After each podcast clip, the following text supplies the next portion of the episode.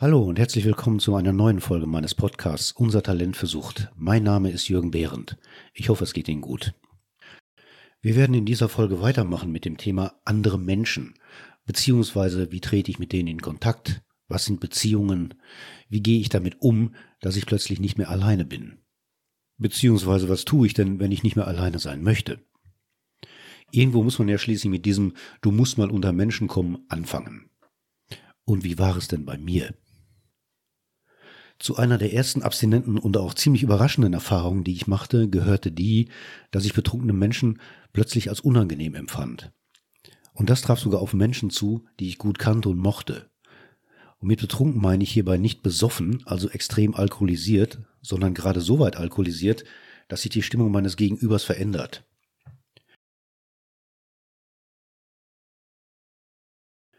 Das Unbehagen, das ich dabei empfunden habe, konnte ich gar nicht genau beschreiben. So wie viele andere Betroffene, die ich später kennenlernte, hielt ich das erstmal für eine Art Ekel vor der Substanz, vor der Ausdünstung oder dem alkoholischen Atem, der mich an mich selbst erinnerte und unangenehme Assoziationen hervorruf. Und das traf auch zu, ähnlich wie ein Ex-Raucher Nikotingeruch in den Kleidern abstoßend findet. Das war allerdings nicht der Grund alleine. Den Geruch von Alkohol selbst fand ich übrigens nie abstoßend die Ausdünstung und den Restgeruch am nächsten Morgen schon, selbst als ich selber noch trank. Das war etwas anderes, und es dauerte eine Weile, bis ich darauf kam. Die Art der Gespräche ändert sich unter Alkohol. Ich meine damit nicht nur eine Veränderung des Gesprächsinhalts und der Stimmung, ich meine vielmehr sehr häufig ein Nachlassen von Distanz zu bemerken. Das ist ja klar, das kennen wir alle. Das hat jetzt nichts mit Übergriffigkeit zu tun eher mit einer schwindenden Aufmerksamkeit für, sagen wir mal, subtile Grenzsetzungen. Das war zum einen die Tatsache, nicht mehr zu dieser Art von spezieller Stimmung zu gehören, was zwar ehrlich gesagt nie ein ernsthafter Grund des Bedauerns war, aber zur Folge hatte, dass sich die Beziehung in dieser Situation für mich veränderte. Die Distanz wurde größer zwischen mir als Nichttrinker und demjenigen, der getrunken hat, obwohl paradoxerweise die Person mir gegenüber verbal und sogar auch körperlich näher kam die Hemmungen sinken halt mit Alkohol. Es ist ja kein Geheimnis, dass alkoholisierte Menschen ihre Scheu vor körperlicher Nähe verlieren und Männer Arm in Arm beieinander sitzen können, etwas, was sie nüchtern eher selten tun, außer sie sind auch sonst intim miteinander. Betrunkene Frauen werden, jedenfalls meinen Beobachtungen nach, eher mit Geringschätzung gesehen, was vielleicht an der immer noch traditionell als Männerdomäne gesehenen Alkoholkultur liegt. Und wenn Sie dazu noch die Regeln der körperlichen Distanz über Bord werfen, dann steigt die Geringschätzung noch. Sie kennen das bestimmt. Ein besoffener Mann ist nicht gerade der Bringer, aber ist quasi ein vertrauter Anblick. Eine besoffene Frau dagegen ist ein absolutes No-Go. In meiner Therapie damals war unter den Patienten die Notwendigkeit, anschließend zur Sicherung ihrer Abstinenz einen neuen Freundeskreis aufzubauen, ein fast dogmatischer Gedanke. Warum er besonders für die drogensüchtigen Mitpatienten so wesentlich war und wo er seine Bedeutung bekam, war für mich zwar logisch erklärbar, wenn ich auch die Ängste dahinter nicht sofort verstanden habe.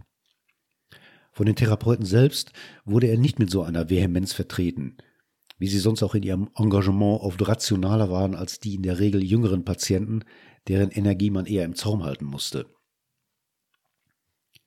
Vielleicht lag die Fokussierung darin begründet, dass die meisten Mitpatienten als Drogensüchtige das Verhaftetsein mit ihrer recht klar definierbaren Szene viel massiver erlebten als die Alkoholabhängigen, für die die Szene ja praktisch überall ist.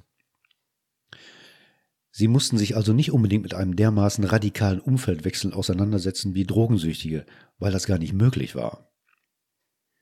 Verständlich, dass diese ihre Chancen bei fehlenden Alternativen entsprechend vorsichtiger einschätzten, und daher rührte wohl auch ihre Angst. Mir war die Notwendigkeit einer sozialen Einbettung, besonders da ich noch nicht mal einen alten Freundeskreis hatte, auch klar. Der Sinn der Abstinenz sollte schließlich nicht Isolation sein. Ich hatte jetzt nicht vor, wieder in meine Heimat zurückzukehren und wollte stattdessen in der Nähe meines Therapieortes neu beginnen. Das war in der Nähe von Köln. Ich fing also sozusagen bei Null an. Mein Problem waren meine ungeübten sozialen Fertigkeiten und meine natürliche Zurückhaltung. So etwas wurde in der Klinik, in der ich war, ebenfalls therapeutisch bearbeitet und sogar trainiert. Und ich war in den Übungssituationen schließlich ganz versiert. Aber Da waren lauter Menschen, die mir vertraut waren, und ich wusste, auch bei Versagen war ich einigermaßen geschützt. Was ich außerdem wusste, war, ich würde dieses angewandte aktive Vorgehen zum Kennenlernen, was ich in der Therapie gelernt habe, kaum nutzen können, weil das nun mal meinem Typ widersprach. Ich konnte mich in einer lauten und durchaus verbal aggressiven Therapiegruppe behaupten, indem ich mich der Kultur des Auseinandersetzens schlicht anpasste. Ich hatte allerdings nicht vor, das Verhalten anschließend beizubehalten. Es war eher so ein so tun als ob. Es bedeutet also, ich kannte meine introvertierten Anteile und die haben sich bis heute nicht viel verändert. Ich hatte lange überlegt und mir eine Art Plan gemacht, weil ich ein vorsichtiger Mensch war mit einer gewissen Ängstlichkeit und improvisieren lag mir einfach nicht. Das bedeutet, ich kann nicht einfach in eine Menschengruppe gehen und schauen, was passiert. Also, weil ich selbst nur mit Mühe und dann auch mit einer gewissen Schauspielerei aktiv auf jemanden zugehen konnte, schien mir diese Methode als eher ungünstig. Weil diese Schauspielerei, die muss man ja aufrechterhalten. Und ich weiß nicht, ob ich das auf die Dauer geschafft hätte. Ich musste also sozusagen etwas finden, bei dem ich passiv bleiben konnte oder besser gesagt, ein zu mir passendes Auftreten finden. Ich musste aber gleichzeitig dafür sorgen, dass andere Menschen, denen das eher liegt, ihrerseits aktiv auf mich zugehen konnten. Auf der Straße funktioniert sowas nicht. Eigentlich nirgends, wo sich Menschen beliebig und ungeordnet rumtreiben. Kneipen kamen aus naheliegenden Gründen nicht in Frage, obwohl sie dafür natürlich ideal sind. Deswegen sind sie ja so beliebt. Was blieb also? Es musste ein Ort sein, den ich unbedenklich aufsuchen konnte, und zwar, und das war das Wichtigste, regelmäßig. Ich brauchte einen Ort, an dem meine bloße Anwesenheit vertraut werden konnte, ohne dass ich großartig etwas tun musste. Das würde Zeit erfordern, Geduld und wie gesagt Regelmäßigkeit. Die weitere wichtige Aufgabe war, zwar bekannt zu werden, aber nicht unangenehm. Ich erinnerte mich an meine früheren Zeiten, die ja nun mal gerade ein paar Monate zurücklagen, in denen ich in meinen Kneipen vor ähnlichen Herausforderungen stand, wenn ich ohne Geld an Alkohol kommen wollte. Herumlungern wirkte verstörend und führte selten zum Ziel. Stattdessen empfahl es sich, ein Instrument zur Hand zu haben, das ein beruhigendes Signal von Legitimation sendet. Ein Glas. Stellen Sie sich vor, Sie gehen jeden Abend in eine Kneipe, womöglich setzen Sie sich auch noch an den Tresen, und Sie haben nichts vor sich stehen. Nichts. Vielleicht noch nicht einmal eine Zigarette in der Hand. Das ist undenkbar, außer sind, Sie sind auf viele unangenehme Blicke und Ärger mit dem Wirt aus. Ich habe solche und ähnliche Strategien ausführlich in meiner Biografie Pfadfinder beschrieben. Eine ähnliche Strategie wie damals könnte ich jetzt allerdings auch anwenden, ist mir eingefallen. Einen passenden Ort dazu habe ich gefunden. Während der letzten paar Wochen meiner Therapie, der sogenannten Entlassungsphase, durfte ich ohne Begleitung in die Stadt. Ich war oft in Begleitung eines Mitpatienten unterwegs, mit dem ich mich gut verstanden habe. Und wir sind oft in die Teestube gegangen. Teestube war der Name eines wunderbaren Cafés im ersten Stock eines alten Hauses am Ende der Einkaufsstraße. Das dürfte vorher eine Wohnung gewesen sein, mit zwei großen, hohen Räumen, einem dunklen Dielenboden, gemütlichen Fensternischen, geführt von einer Betreiberin, Irene, schöne Grüße, falls sie noch lebt, die restaurierte alte Sofa sehr geschickt mit gepolsterten Holzstühlen und Sesseln kombiniert hat und dem Ganzen eine liebevoll lässige Atmosphäre gab.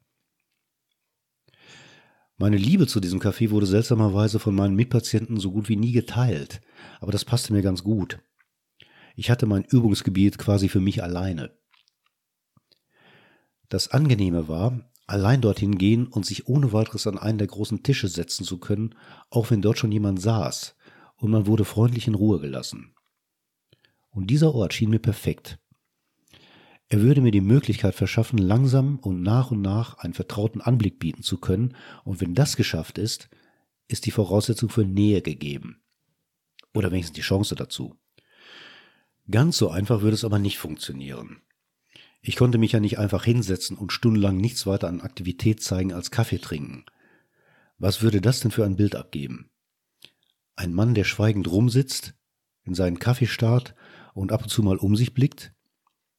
Das kann vielleicht mal einen Abend gut gehen. Auf die Dauer wäre das aber irritierend für andere. Und irritierte Menschen sind nicht immer wohlwollend. Ich würde also auch hier ein Instrument brauchen, das mir und anderen ausreichend Sicherheit für meine Anwesenheit gibt. Also, ich hätte mich zwar an einen Tisch setzen können, mir einen Milchkaffee bestellen, aber gewisse Details mussten beachtet werden. Zum Beispiel, wie sitze ich? Mit übergeschlagenen Beinen und zurückgelehnt und vor allem, wo sehe ich hin? Vor mich auf den Tisch oder in den Kaffee, das sieht zu gröblerisch aus und auch abweisend. Wenn ich den Eindruck erwecke, auf jemanden zu warten, wird der Eindruck nach dem dritten oder vierten Mal seltsam. Eine Zeitung wäre also gut. Oder noch besser ein Buch. Eine Zeitung müsste ich jedes Mal kaufen. Aber ein Buch, das wäre perfekt. Ich habe mir ohnehin laufend Bücher aus der Bücherei ausgeliehen. Ich könnte sogar aufrecht auf einem der Sofas sitzen und mich sozusagen unauffällig, aber für jeden sichtbar präsentieren. Eine Zeitung zum Beispiel würde mich eher verdecken, oder ich müsste sie auf dem Tisch ausbreiten, und das hat so was Territoriales. Außerdem würde mir nicht langweilig, und ich hätte Stoff für unbegrenzte Zeit. Die ersten Male verliefen wie erwartet. Ich kam am frühen Abend, um mir einen günstigen Platz auszusuchen, nämlich den größten Tisch mit dem größten Sofa direkt bei der offenen Küche, bestellte ein Milchkaffee und begann zu lesen. Die Bedienung waren übrigens Studentinnen, die sich in den kurzen Zigarettenpausen auf den Stuhl am Kopfende des Tisches setzten, und das war auch der Grund für die Wahl eines großen Tisches. Ein kleinerer vermittelt zu viel Privatsphäre. Und die Chance, dass sich jemand dazusetzt, ist geringer, weil er glaubt, möglicherweise zu stören. Und irgendwann begann sie mit mir zu plaudern. Es dauerte etwa eine Woche, bis ich das erste Mal von einem der Stammgäste neugierig auf meine Lektüre angesprochen wurde.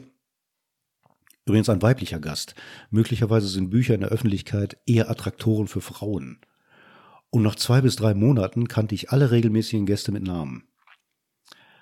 Eine besondere Freundschaft hat sich zu Irene entwickelt, der Chefin, eine resolute, herzliche und politisch interessierte Person, die mich quasi adoptierte und mit ihren Mädchen, also Studentinnen, und mir nach Feierabend an dem großen Tisch zusammensaß, während die Abrechnung gemacht, gleichzeitig gegessen, geraucht und geredet wurde. Sie haben sich für mich interessiert und fragten natürlich auch nach meinem Leben. Ich schildere mein Vorgehen so minutiös, weil ich, wie gesagt, nicht zu den Menschen gehörte oder gehöre, die unbefangen offen auf andere zugehen und auf diese Weise zu Kontakt einladen konnten. Ich brauche Sicherheit. Ich musste also eine Situation schaffen und meine Verfügbarkeit signalisieren. Das passiv zu nennen wäre nicht richtig. Abgesehen davon, dass auch dem Wort Passivität eine negative Bedeutung beigemessen wird. Das trifft allerdings höchstens dann zu, wenn damit eine Gleichgültigkeit oder sogar Ablehnung der eigenen Bedeutung am Geschehen gemeint ist. Was ich gemacht habe, ist vielmehr ein indirektes Vorgehen. Das ist zwar wie in meinem Fall damals sicherer, weil es Überforderungen minimiert, erfordert aber etwas mehr Aufwand. Man kann halt nicht improvisieren. Man muss planen. Und ganz nebenbei, wenn es Menschen gibt, die andere Menschen suchen und finden, dann gibt es auch Menschen, die gefunden werden. Ich habe außerdem festgestellt, dass meine Befürchtungen, von anderen auf das Merkmal Alkoholiker reduziert zu werden, grundlos waren. Wenn nämlich das Kennenlernen die Stufe dieses Was liest du da eigentlich durchlaufen war und es zur nächsten Stufe, nämlich Was machst du so, kam, erwähnte ich natürlich meine Therapie, weil ich ziemlich sicher sein konnte, hier in der Teestube mit diesem Publikum würde das niemanden verstören.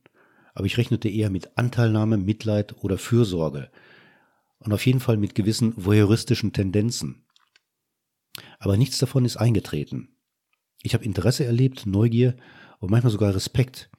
Und dann war es kein Thema mehr und kam nur noch hin und wieder zur Sprache. Ich konnte also anfangen, mich neu zu erfinden.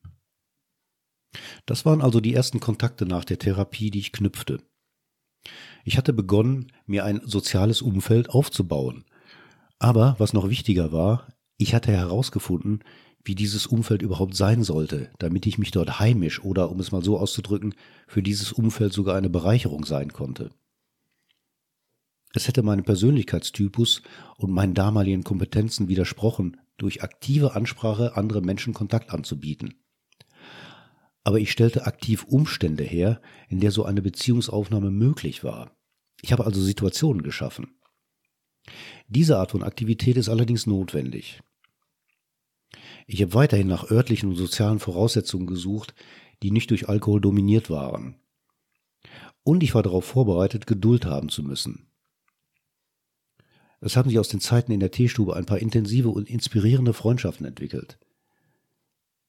Und die wichtigste Erfahrung war für mich, noch weit mehr zu sein als ein Mensch mit einer Alkoholabhängigkeit und, um diese Erfahrung machen zu können, andere Menschen zu brauchen.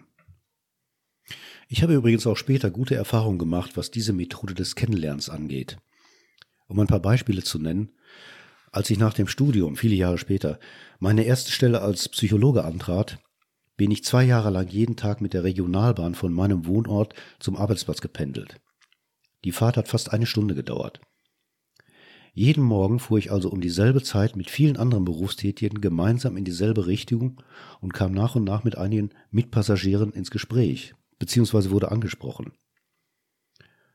Und daraus ergaben sich ab und zu nähere Kontakte mit einigen privaten Verabredungen und Unternehmungen.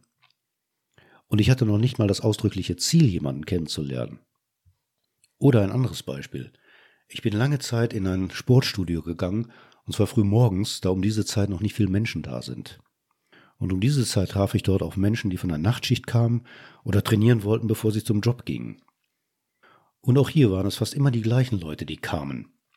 Und Gespräche ergaben sich auch hier, oft von selbst.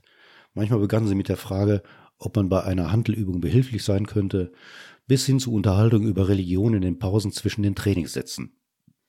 Ich habe hochinteressante Unterhaltungen geführt über den Koran, Probleme in der Türsteherszene oder die Vor- und Nachteile de, des Dreischichtssystems.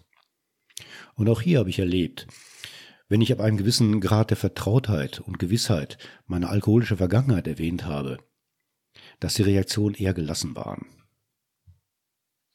Ich habe jetzt ein paar Mal erwähnt, dass ich manchen Menschen meine alkoholische Vergangenheit erzählt habe. Und da stellt sich fast automatisch die Frage, wem erzählt man's, wann erzählt man's, muss man es überhaupt erzählen? Einige meiner Patienten fragen mich häufig, ob sie mit Abhängigkeit offen umgehen sollen. Hm. Ich antworte auf diese Fragen immer mit einem sehr entschiedenen Jein. Auf den ersten Blick klingt der berühmte offene Umgang vernünftig und nachvollziehbar.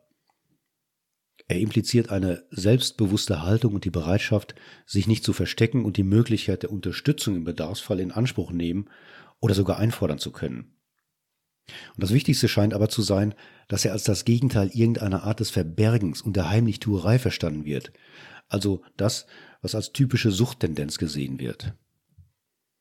Auf der anderen Seite ist diese Erkrankung wie jede andere auch eine sehr persönliche Angelegenheit, die nicht jeder wissen muss, und wenn er darüber in Kenntnis gesetzt wird, dann sollte er sie richtig einordnen und auch aushalten können.